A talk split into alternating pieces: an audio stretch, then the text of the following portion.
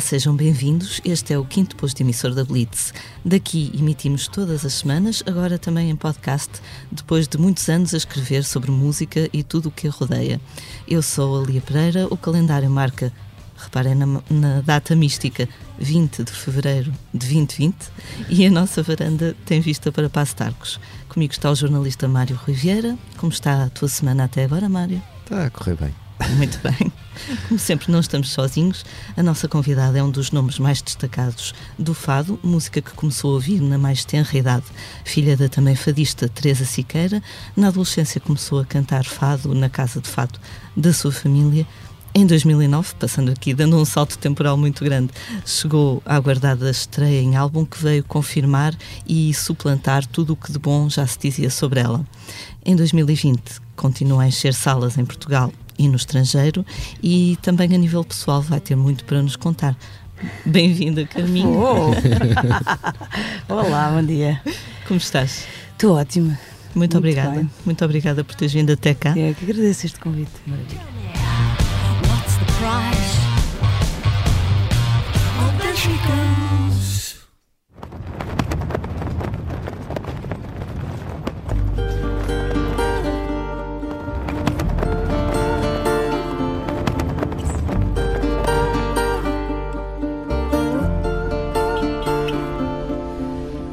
Uma a uma as luzes da cidade vão se despedindo. Estás a meio de uma, de uma digressão, chegaste agora ah, de concertos em Espanha e França. Como é que correram esses concertos? Ainda há países onde tu não tenhas atuado? Alguns, sim. É, obviamente, não é? Há muitos países. Há muitos, muitos. Mas, mas tenho o privilégio de poder dizer que, que já cantei em todos os continentes e que é, é uma. É uma, é uma honra poder levar assim o fado, poder, poder me levar a mim a- e aos concertos que eu, que eu faço hum, a vários pontos do mundo, a outras culturas, porque é uma, é uma experiência única de, de receber qualquer coisa completamente diferente de lugar para lugar. Mesmo em Portugal, o público é tão distinto de- de- do Alentejo para, para o norte do país. Muda tanto a personalidade das pessoas, a forma como elas reagem, como elas se entregam ao concerto, que imaginarmos isso num- numa ótica global ainda, ainda é maior. Nós eh, há pouco tempo fizemos, eu li um artigo do, do Guardian que eles falavam da renovação do fado e, e faziam um bocado a comparação com aquilo que aconteceu com a Rosalia e com o, com o Flamengo. Eh, o que é que tu sentes relativamente a isso? Eles diziam que eh, o fado pode vir a ser a nível internacional o novo, o novo Flamengo no sentido em que se está a renovar e se está a tornar mais atual ou o que quer que seja. O que é que tu pensas sobre, sobre esse assunto? Eu não, eu não vejo o fado como novo fado, não existe novo fado na minha, na minha cabeça, nem na minha experiência, na experiência que tenho. Ah, o fado é o fado e vai andando ah, de uma forma independente dos próprios fadistas, ou seja, o fado é maior que, que- que a soma dos fadistas, na verdade é, é uma entidade e, o- e- e as pessoas que o ouvem e os tempos e a, e a conjuntura política, social, cultural que vivemos hoje também influencia o próprio desenrolar do fado. Portanto, há muitas coisas que nos soam diferentes se nós formos ouvir o fado há 20 anos atrás. Mas também a- esse mesmo fado já é bastante diferente do fado há 40 e de há 50. Por isso, ele sempre se pretende a- eh, contemporâneo do, do, do tempo que se vive e das inquietações e das preocupações e, da, e, e da, e da, daquilo que os portugueses sentem naquele momento e não ser um revivalismo de tempos que, que já lá vão, na verdade. Agora, isso para mim não, não significa que há algum eh, santo grau que vai, que vai dizer como é que se muda o fado. E há muita gente a querer reclamar isso para si.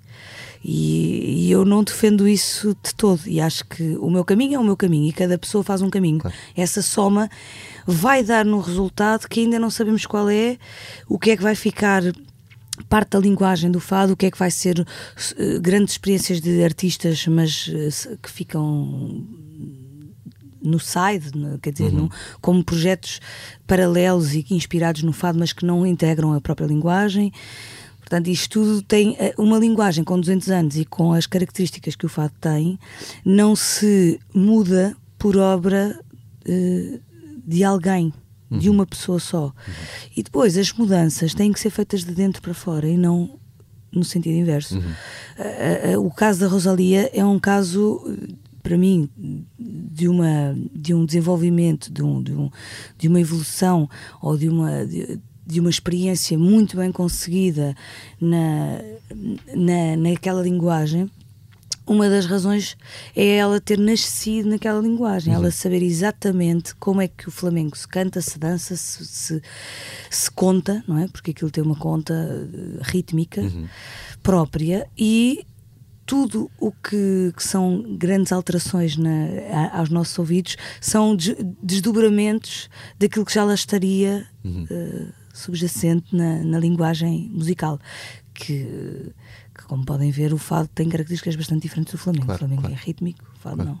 Mas o que é engraçado na Rosalia é que tu ouve lá em disco e depois ouve lá ao vivo, e ela ao vivo está muito mais perto até da, da raiz do flamenco, é muito mais. é, parece muito mais direto e muito mais indo buscar aquilo que ela aprendeu desde, desde pequena, porque ela começou a cantar desde muito Eu pequena. acho que os discos são sempre laboratórios, não é? Claro. E, e nós, e nós vamos fazendo aquilo que.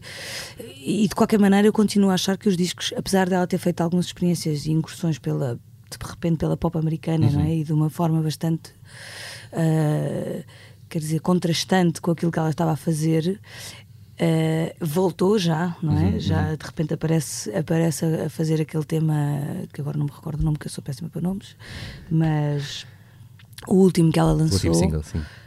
e que, e que já vem outra vez com as palmas de uma forma marcada e com os guitarristas. E, se bem que, se ouvirmos bem, Está lá. eh, aquilo está ali na grid de uma forma bastante pop, não é?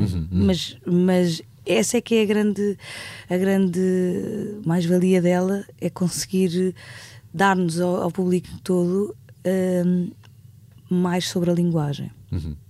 Voltando agora à tua, à tua digressão, tu vais agora a Sintra, não é? Daqui a, Sim. daqui a pouco tempo. Ah, esta esta hum, tour por auditórios, o, o que tu sentes quando, quando atuas num auditório ah, e estás mais perto do teu, do teu público é muito diferente daquilo que tu sentes quando, quando atuas num coliseu ou numa, ou num sítio num sítio maior.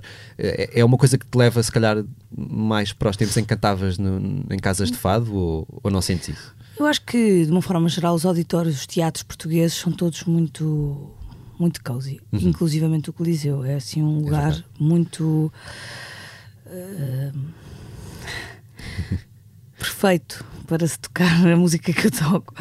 Eh, e, e, portanto, a forma como as pessoas realmente se dão num lugar daqueles é, é muito gratificante e sim, recorda um bocadinho eh, as noites de fado. Eh, a pessoa procura sempre levar para o palco. Eu, eu, no meu caso, procuro sempre levar para palco essa experiência, seja ele qual for, seja ao ar livre, seja grande, quer dizer, uma plateia muito grande ou seja uma plateia muito pequenina, a tentação é sempre que as pessoas passem por essa experiência e, e não me, e não me adaptar ou me transformizar ao palco onde vou cantar, não é? Porque há sempre essa tendência às vezes. E há uma, um freio em dizer, vou fazer meu concerto e vou tentar que as pessoas cheguem a esta, a esta harmonia com, com a música. Claro que há sempre adaptações pequenas que se fazem e tudo mais, mas é uma, é uma turnê que eu estou com muita vontade de fazer, que já estou a, já estou a fazer, mas que, que me dá muito gozo porque geralmente eu nunca estou no inverno em Portugal, eu estou no verão, na altura dos festivais, na altura dos concertos ao vivo, eh, eh, ao vivo quer dizer, obviamente, mas ao ar É livre. espaço público, sim. E, e estes assim mais fechados, nesta, nesta altura costumo estar fora, portanto eh, está a ser maravilhoso. Uma experiência diferente. Sim. É bem conhecida a tua ligação ao Brasil. Ahm, aqui recentemente ouvi uma entrevista radiofónica da Matilde Campilho, a tua amiga, Sim. que disse que perguntavam-lhe precisamente como é que ela tinha ido parar ao Brasil, onde depois acabou por ficar a viver alguns anos. E ela disse que foste tu que, que a convenceste, entre aspas, que lhe disseste que ela iria adorar, o que veio a verificar-se, não é? Não ia verificar graças a Deus que ela foi. Foi assim uma aventura que nós. Foi um dia que ela disse: Eu preciso ir, eu preciso ir para algum lado, eu preciso ir para. E se fosse o Brasil, sei que, olha, se tu fores, eu vou contigo, eu levo-te lá, eu levo-te. Eu também estava a precisar de sair, então fomos as duas assim. nem tínhamos nada marcado. Foi assim uma, foram várias aventuras que nós vivemos. Uhum. Como é que entrou o Brasil na, na tua vida? Não só musicalmente, mas ah, toda essa ligação que tu penso que tens ao país. O Brasil entra já minha, logo cedo na minha infância, pelas novelas, naturalmente, pela, pela música que eu tinha em casa, os discos que os meus pais tinham, quando eu percebi que as músicas das novelas não eram, não, se que, que se podiam desassociar dos personagens, não é? Foi assim uma descoberta para mim. Tipo, ah, aquela música não é da Tieta. não é só da Tieta, também é do outro compositor dos Dom Jobim ou do Chico Buarque. E aí percebi que havia uma panóplia de pessoas para, para procurar, para pesquisar, para, para descobrir. E, e aí começa. Muito mais tarde, eh, vim a fazer uma colaboração, eh, fiz uma, uma, uma música com o Pedro Joia. Um, ele fez a música, eu fiz a letra para o Pirilempo Mágico, que eu cantei com o Ney Mato Grosso. Portanto, fui ao Brasil gravar isso. Antes ainda tinha feito umas colaborações com o, com o Martinho da Vila, cá em Portugal, que também foi assim, ele também adora fado e, e canta imenso fado às vezes nos concertos cá em Portugal. E portanto foram sempre aparecendo assim algumas coisinhas muito que me deram muito gozo. Até que quando eu lancei o disco Alma, que é o segundo, hum, houve interesse de, dos meus dois agentes atuais na, na- no Brasil de começarem a trabalhar comigo. Pronto, não sei, conhecemos porque veio cá o Milton Nascimento e ele convidou-me para um concerto que era o fecho das festas de Lisboa na Alameda. E, e foi assim um momento bastante importante para mim, cantar dois temas do Milton que, que são bastante exigentes e foi assim um, um, um momento bastante impactante para mim conhecê-lo. E nesse momento ele disse: Vamos, vamos então editar o disco, vamos editar o disco no Brasil. O que é que tu gostavas que acontecesse assim de especial no Brasil ah, para este lançamento do disco? Vamos pensar assim numa ideia. E eu, por acaso, tenho, tenho uma ideia, não é? Tenho assim algumas ideias, mas quer dizer, são um bocadinho atrevidas, mas gostava muito de ter ter assim três duetos no, no meu disco, um com o Chico Buarque, um com o Belta Nascimento, outro com a Nana Caymmi. e ele, só isso, Carminho, é só isso que você quer. É fácil, parece fácil. E eu, sonhar, é, sonhar não é difícil, pronto. E, e é difícil é a pessoa estar preparada para um não. E quando a pessoa está preparada para os nãos, consegue ainda sonhar mais alto, que é mais maravilhoso. E, e não é que eles disseram que sim, e, e pronto. E foi assim um, um grande passo nesse caminho, porque gravámos três canções eh, lá no Brasil, depois mais tarde, cons- por consequência disso, ficava, houve uma amizade, houve muitos concertos em conjunto, nomeadamente com o Milton Nascimento, que fiz que, que fiz, cheguei a fazer turnés eh, com ele e com o Chico Buarque fiz algumas participações com ele em concerto e portanto foi assim em crescendo. Depois mais tarde, no disco a seguir, ehm, tive um inédito do, do Caetano Veloso com o, com o filho mais novo, com o Tom Veloso, o primeiro inédito dos dois ah, no disco, que é o Sol, Eu e Tu, e também uma música da Marisa Monte, que eu conhecia entretanto, e quer dizer, isto é tudo surreal, não é? Parece assim um bocadinho ah, descrever assim ah, uma lista de coisas, mas que tem, parece que preciso de uma, precisava de uma hora para falar de cada um deles, não é? Porque eles são entidades superiores na música e na forma como eles se dão à música e E são todos uma grande família, não é? Todos se conhecem. Todos conhecem aquilo, toda a gente se cruza lá e há muita partilha. É uma coisa que eu, que eu admiro bastante neles e que, e que me faz pensar que era importante eh, importar. Mas já começa a acontecer um pouco já, isso. já, é? já, cada vez mais. E as novas gerações hoje em dia, as, as bandas e, eh, e os, os artistas cruzam-se imenso e, e para mim eu acho que é fundamental. Os artistas têm que estar com os artistas, Uhum. porque se- é- é- e isto não é numa ótica, quer dizer, é mesmo na inspiração mútua e, e tu olhas para o trabalho do outro que, que te vais relacionar com, com o mundo através dos olhares desse artista, se ele for bom, portanto vai-te dar um, um- uma janela nova, não não é? E, e, e continuares por aí. Portanto, não, não, há um prote... não há necessidade de um protecionismo, porque o mundo está todo ainda por descobrir, sendo que já tudo foi descoberto. Tu de disco para disco tens vindo a escrever cada vez mais, não é? A Tecedeira, eu acho que é, é, é provavelmente uma, de- um- uma das canções que eu mais eh, gosto de ouvir cantar, é uma coisa muito visceral. Ah, é uma coisa que tu fazes regularmente, vais escrevendo, vais tendo ideias e vais escrevendo, ou só quando te sentas para, para, para começar a trabalhar no novo álbum é que pensas, epá, deixa-me lá. Não, não, não. Eu não tenho, para já não tenho esse, esse toque do Midas. de dizer quando é que eu vou escrever qualquer coisa e que ainda por cima que, que faça sentido e que seja bom, não é? Porque escreve-se muita coisa, mas eh, ou que me pareça bem gravar. E logo aí já há uma data de papéis que ficam na gaveta. ver? Portanto, eu vou escrevendo e vou deixando que as coisas aconteçam e há alturas, é importante é também deixar o tempo livre para, ou a cabeça, na verdade, livre. As turnés são, são muito boas para isso, porque há muitas viagens de carro, de avião, e acabamos por, por ter te- esse tempo que não dá para ocupar com outra coisa qualquer. E, e portanto é um processo contínuo. Eu acho que eu costumo dizer que eu ando à procura de repertório desde, desde o primeiro disco. E, ele, esse, e esse processo é, interru- é interrupto, nunca, nunca parou. eh, e interrupto? Não. Ininterrupto. Ininterru- Estava-me a soar mal. e pronto, e portanto, eh, depois, quando, quando aparece uma altura de, de pensar, então vamos então reunir o que é que temos para o disco. As coisas começam a saltar da gaveta e há umas que saltam mais alto, pick me, há outras que ficam assim mais mortiças e vão, vão todas a, a, a estágio. Carminho, recentemente deves ter visto quando a Raquel Tavares ao programa da Cristina Ferreira ahm, mostrar o seu, ah, a sua exaustão, digo eu, não é? Com, com o mundo do, do espetáculo. Alguma vez sentiste assim alguma coisa parecida, algum desânimo desse género? A, a esse nível não, eh, mas, mas respeito e, e- e compreendo porque as pessoas também têm personalidades diferentes e também têm formas de ver o mundo e, e- e de receber aquilo que, que recebem diferentes.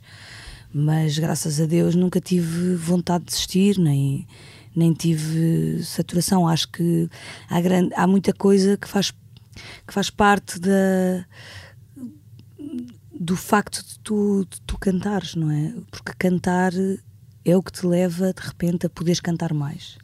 Tu cantas, não é? Cantas de uma forma livre e alguém repara e depois entras dentro de uma estrutura e nessa estrutura de repente já há regras e já há compromissos e às tantas para poderes continuar a tocar mais e para poderes continuar a, a ter um, um lugar ou uma, ou uma voz para chegar às pessoas é preciso alguns, al- alguns compromissos, alguma, algumas cedências e às vezes não é fácil. Portanto, eu, eu consigo compreender, mas nunca senti. Uh, nós sempre que sempre que, que falamos acabamos por falar de, de- de fé da tua, da tua ligação a, a- e, e nós estamos a viver um momento meio estranho no sentido em que há muita coisa que uh, que nos faz questionar. E, e esta discussão agora relativamente à eutanásia é uma coisa que eu calculo que causa às pessoas alguma alguma como dizer eh, ficam ali meio balançados tipo será que será que sou a favor será que sou contra? Tu tens uma opinião formada sobre isso? É uma coisa que que te questiona eh, e, que, e que tu pensas tipo será que sim será que É importante pensar, é importante eh, ter, ter uma opinião, nem que seja para nós nos posicionarmos um dia exato um dia, porque nunca sabemos o que é que isso, se isso nos bate a nós à porta, se, se essa coisa bate à nossa família. Eu acho que eh, nós, como, como eh, cidadãos, não é?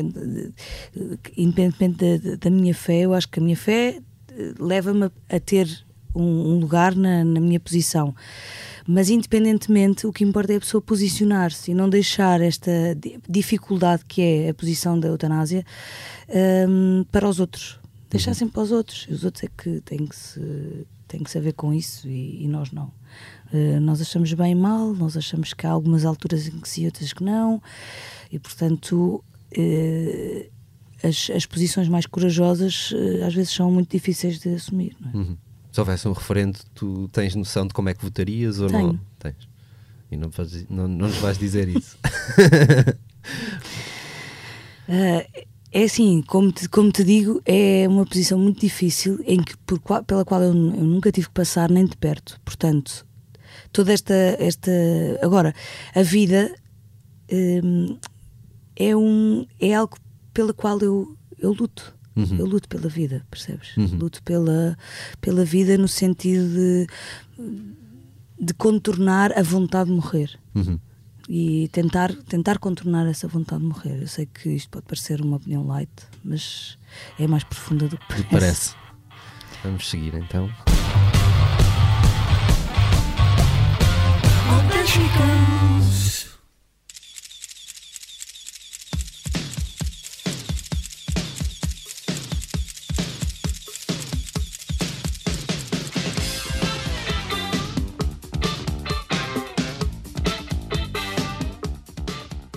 Pelo posto emissor passam todas as semanas os assuntos que têm sido notícia de forma um bocadinho mais prolongada, nomeadamente no nosso site. Esta semana temos novidades no Rock in Rio, que ontem à noite, ou muito recentemente, anunciou uma data de nomes para o único dia que não tinha ainda concertos confirmados. A 27 de junho vão então ao Parque da Bela Vista duas grandes glórias da pop dos anos 80, Duran Duran e Ahá. Ahá em estreia em Portugal, acreditas, acreditas Mário? Depois destes anos todos, Finalmente gente- vamos ouvir a Take On Me ao, ao vivo. Espero que com um vídeo projetado lá Exato, atrás. exato. Uh, e vão também tocar os Bush de Gavin Rossdale e os nossos uh, chutes e pontapés, que continuam a ser os grandes totalistas. São a única banda a ter tocado em todas as edições do, do Rock in Rio Lisboa até agora. Carminho, tu gostas de ir a, a festivais? Tens Adoro. algum, algum festival favorito? Ah, tenho vários, gosto, gosto imenso do Alive, gosto do Primavera Sound. Ah, acho que são os dois festivais que de alguma maneira vão reunindo as pessoas que eu gosto de ouvir e assim de uma forma bastante eclética. E depois também os meus amigos, não é? Porque acho que os festivais têm, têm, têm, além da música, têm as pessoas terem uma experiência, é, é um pacote, não é?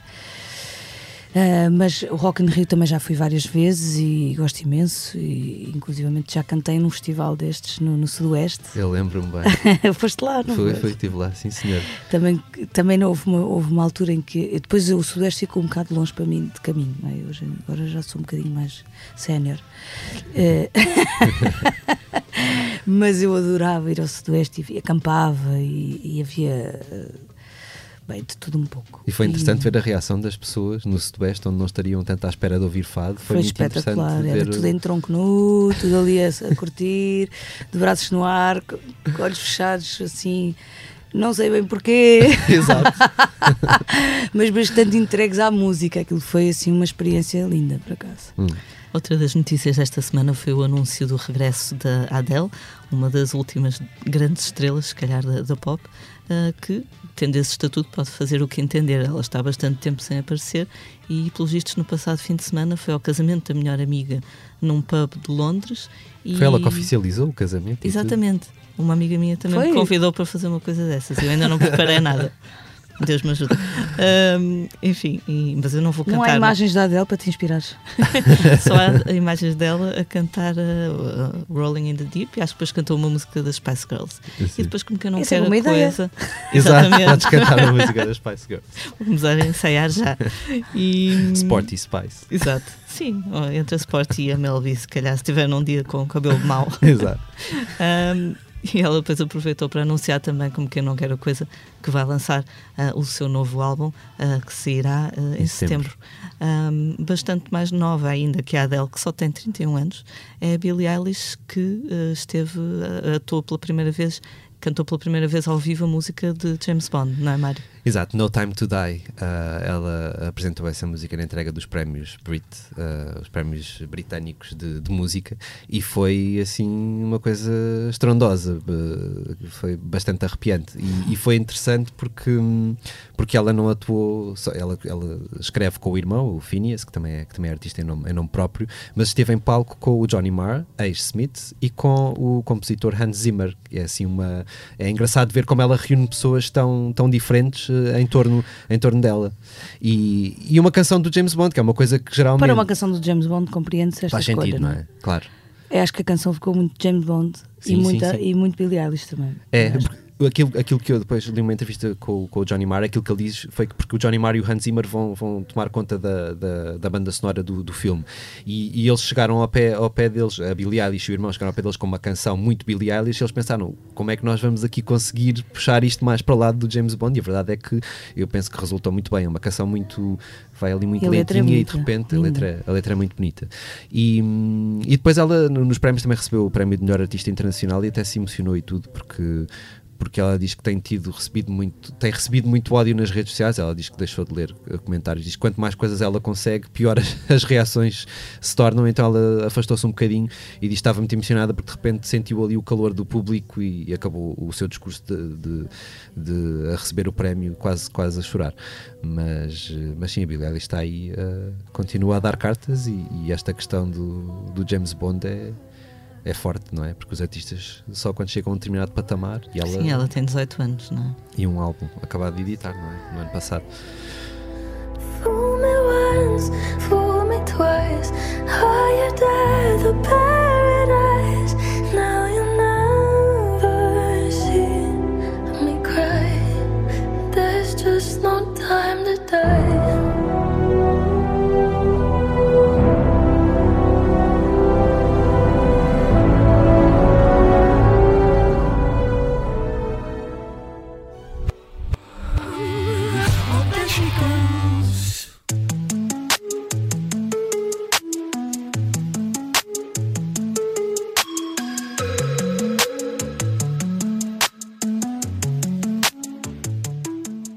posto emissor revela também o que andamos nós, jornalistas das lides musicais, a fazer. Nos últimos dias eu fiquei por Lisboa, Lisboa Laveiras. O Mário foi a Londres para duas missões bem diferentes. Queres falar-nos um bocadinho delas? Sim, fui, fui ouvir uh, pouco antes de, de ser editado o novo álbum do Justin Bieber. Uh, e depois fui ver um concerto e entrevistar os Black Crows, que são assim duas coisas muito, muito diferentes. No fundo, um bocado como a Billie Eilish, não é? Reunir gerações diferentes. Completamente, tanto que uh, um, o Justin Bieber fez um showcase na, numa sala mais pequena da O2 Arena e estava obviamente cheio de adolescentes uh, com as hormonas em, em alta. E depois no dia a seguir fui ver um concerto dos Black Crows num pub e era só homens com perto de 50, 60 anos, portanto foi assim uma experiência experiência. Com as hormonas entre... também. Também, bastante. mas as hormonas aí mais influenciadas pela, pela cerveja, não é?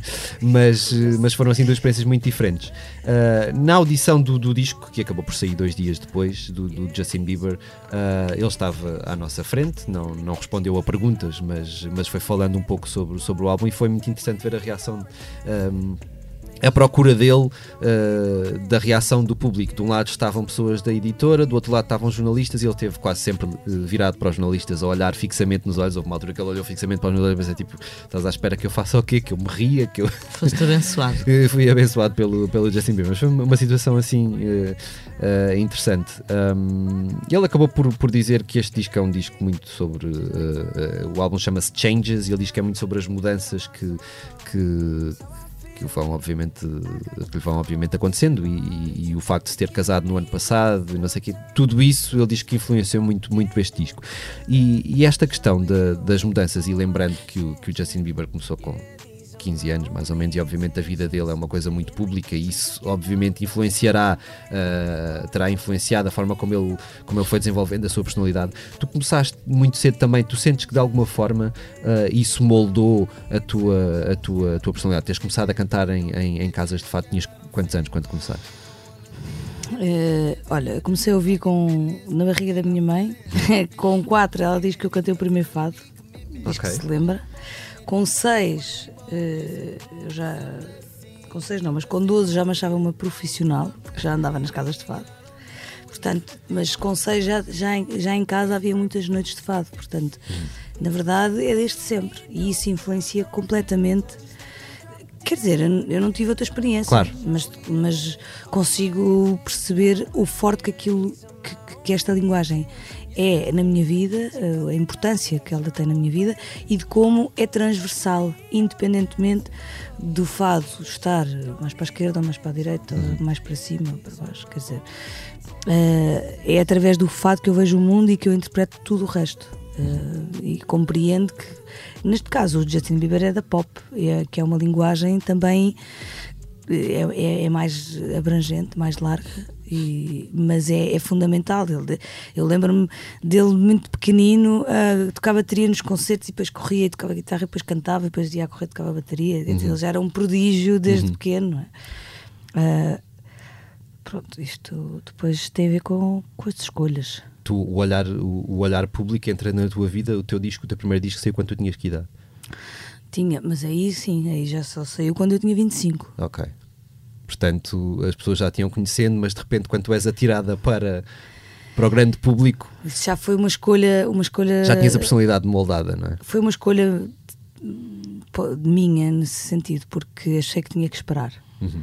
Eh, e de alguma maneira foi muito importante na minha carreira e, e hoje em dia, nas minha, naquilo que eu, que eu faço hoje, eu, eu ter esperado. Porque, porque nós não somos obrigados a saber o que é que queremos, nem a ter que nos, que, que nos posicionar em relação a tudo. E um artista às vezes também não tem, eh, quer dizer, não tem que não tem que criar porque não tem que saber o que fazer. E, e muitas vezes às vezes não é, não são as situações que nos obrigam e então ah, ou há um convite de uma, de uma editora ou há um convite de um, de um artista, de outro, ou, quer dizer, e às vezes há assim uma certa pressão. E eu acho que pronto, se, se- se eu aprendi alguma coisa com isto foi a respeitar mais a nossa intuição e a nossa, o nosso tempo do que propriamente o tempo do. Eu lembro-me que na altura eu estava na mesa de frades, na altura da faculdade, eu cantava na mesa de frades, que é uma casa de fados que eu recomendo, mas não a toda a gente, que aquilo é muito pequenino. Só quem queira mesmo. Um, e, e portanto, e, e depois o, o Pedro Castro, que é o, que é o dono da- dessa casa, dizia assim: Hoje vim cá um tubarão. Eu, o que é isso? um tubarão era alguém da editora, um Sim. editor qualquer, ou, ou era o David Ferreiro, ou era o Paulo Junqueiro, ou era a Paula Homem, quer dizer, eles iam assim eh, tentar ver pessoas. E depois hum, aconteceu esse, pronto, uma, uma coisa fantástica que era houve alguns convites para fazer um para fazer um disco. E eu que estava perdida no fim do meu, do meu curso de marketing e publicidade, imagino, não sei como é que eu como é que eu fui ter essa ideia, mas e estava super infeliz nesse papel, nesse papel, não sei o quê. Pensei que eu precisava de sair, de viajar, fui viajar, pronto. E as pessoas diziam: Tu és burra. Ah, O comboio da vida só passa duas vezes e a segunda vez vai cheio. Era super fatalista. O, o pronúncio era, era de morte, ou seja, ou agarra já ou vais perder tudo. E isso deu, um, deu uma certa hum, aversão ao próprio meio, logo ali, não ao meio, eh, não à indústria, não era isso, não às pessoas, mas ao facto de eu ter que escolher, pressionada por essas, por essas conversas. E então ainda, ainda me deu mais vontade de sair e de pensar, se tiver que acontecer, vai acontecer agora ou mais tarde. E, e, e, portanto eu não tenho medo de esperar. E foi, foi uma foi assim uma inconsciência. Só agora é que consigo verbalizar estas coisas, porque não, não foi nada um ato de coragem nesse sentido. Foi um, um bocado inconsciente. Um bocado medo até de, de, de começar a fazer uma coisa que não tinha não tinha direção, que eu não sabia o que é que havia de cantar, que não, não ia poder defender em- ao vivo, porque se eu não acredito naquilo, quer dizer, se eu não tenho um pensamento para dizer, como é que eu posso depois acreditar naquilo que vou dizer, ou cantar, neste caso. Claro. Pronto, e foi, e foi, foi bom esperar. E enquanto eu estava em Londres, tu estavas aqui em Lisboa e viste dois concertos Vi em dois- dois dias seguidos. É não verdade, vi o Devendra Banhart no, no Capitólio, foi um dos três concertos esgotados que ele deu em Portugal. Foi muito interessante ver esta nova versão, muito ah, janota do Devendra. Vocês devem lembrar-se dele muito cabeludo e barbudo. Ele agora vai ao barbeiro, veste fato e tem uns belos discos recentes. Eh, Foi, achei muita piada a reação das pessoas às canções em espanhol, uma reação muito calorosa. Acho que já não estamos tão de costas voltadas para os nossos vizinhos como em tempos. Acho que há uns anos, se calhar, não, não teria causado tanto entusiasmo. E depois, no dia seguinte, vi os Big Thief no Lisboa ao vivo, que foi o primeiro concerto ah, deles depois de uma paragem, e notou-se muito. Houve muitos enganos, muitas paragens, e mais uma vez o público impecável. Ali, ah, sem qualquer assobio, apoiando a banda, mesmo assim, dando a mãozinha à banda, muito carinhoso. Ahm, enfim, foi uma semana com muitos concertos, também estiveram cá os Tinder Sticks e, e pronto, esta semana penso que vai ser um pouco mais calma em termos de, de concertos. como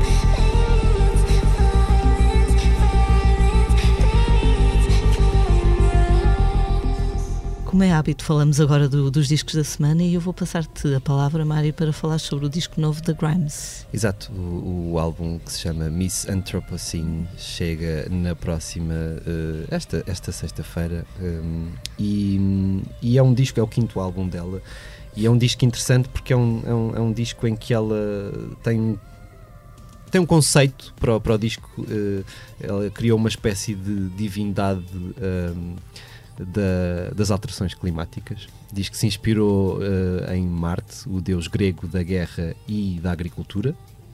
Uh, e então toca muito este, este, estes assuntos nas, nas suas canções. Ela, ela é, um, é um exemplo estranho ela é canadiana e entrou, entrou na música um, um pouco pelas eletrónicas mais, mais experimentais e de repente tornou-se uma espécie de estrela pop. Uh, as pessoas conhecem a Grimes, conhecem uma outra música dela, mas ela é muito mais do que aquilo que, que, que, que aparece. Uh, ela pensa muito sobre a forma de criação musical e, e é defensora de, de, de, uma coisa que começa a discutir-se muito agora no meio das eletrónicas, da música feita através de inteligência artificial.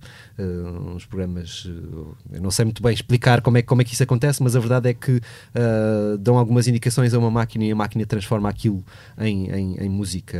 Há uma outra artista que se chama Holly Herndon que também faz muito isso, criou, criou um, um, uma espécie de sistema, uh, dá umas instruções e depois aquilo cria a música uh, sem, sem ter ali um dedo humano muito forte eu acho que isso é muito interessante e acho que este álbum da, da Grimes vai nesse vai no caminho de o que é que se vai passar no futuro da música, especialmente a música eletrónica, e é, é uma audição interessante.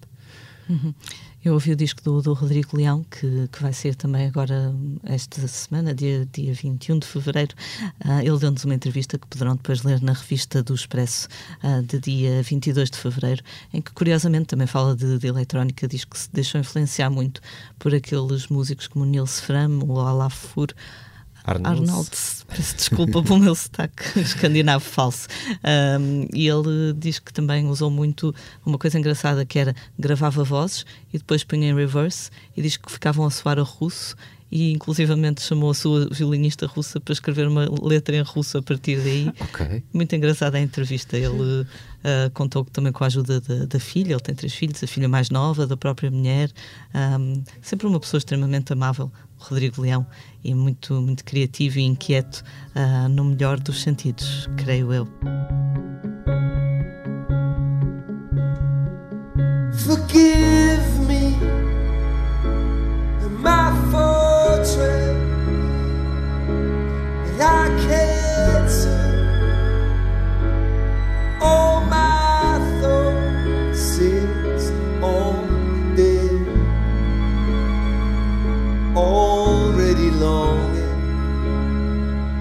already still.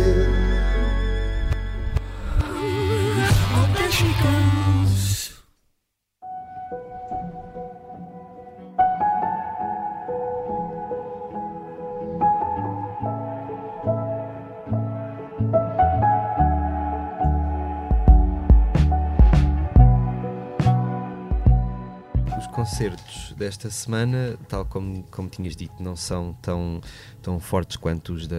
Não, não há tantos concertos como na semana passada, uh, alguns por estes dias, uh, mas antes recordo que a Carminho sobe ao palco, não é já na próxima semana, sobe ao palco do Centro Cultural Loga, Cadaval em Sintra, a 29 de fevereiro.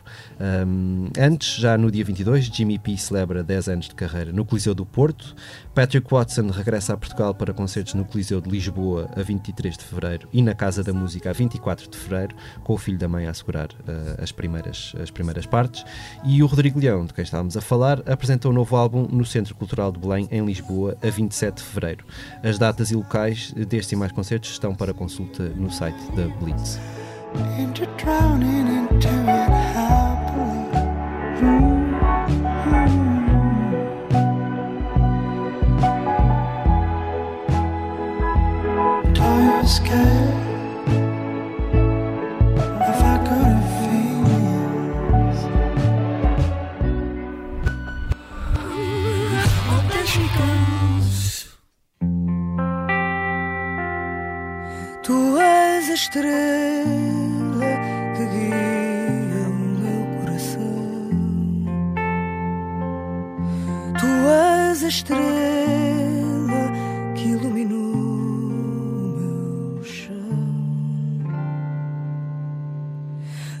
sinal de que eu conduzo o destino. Tu és a estrela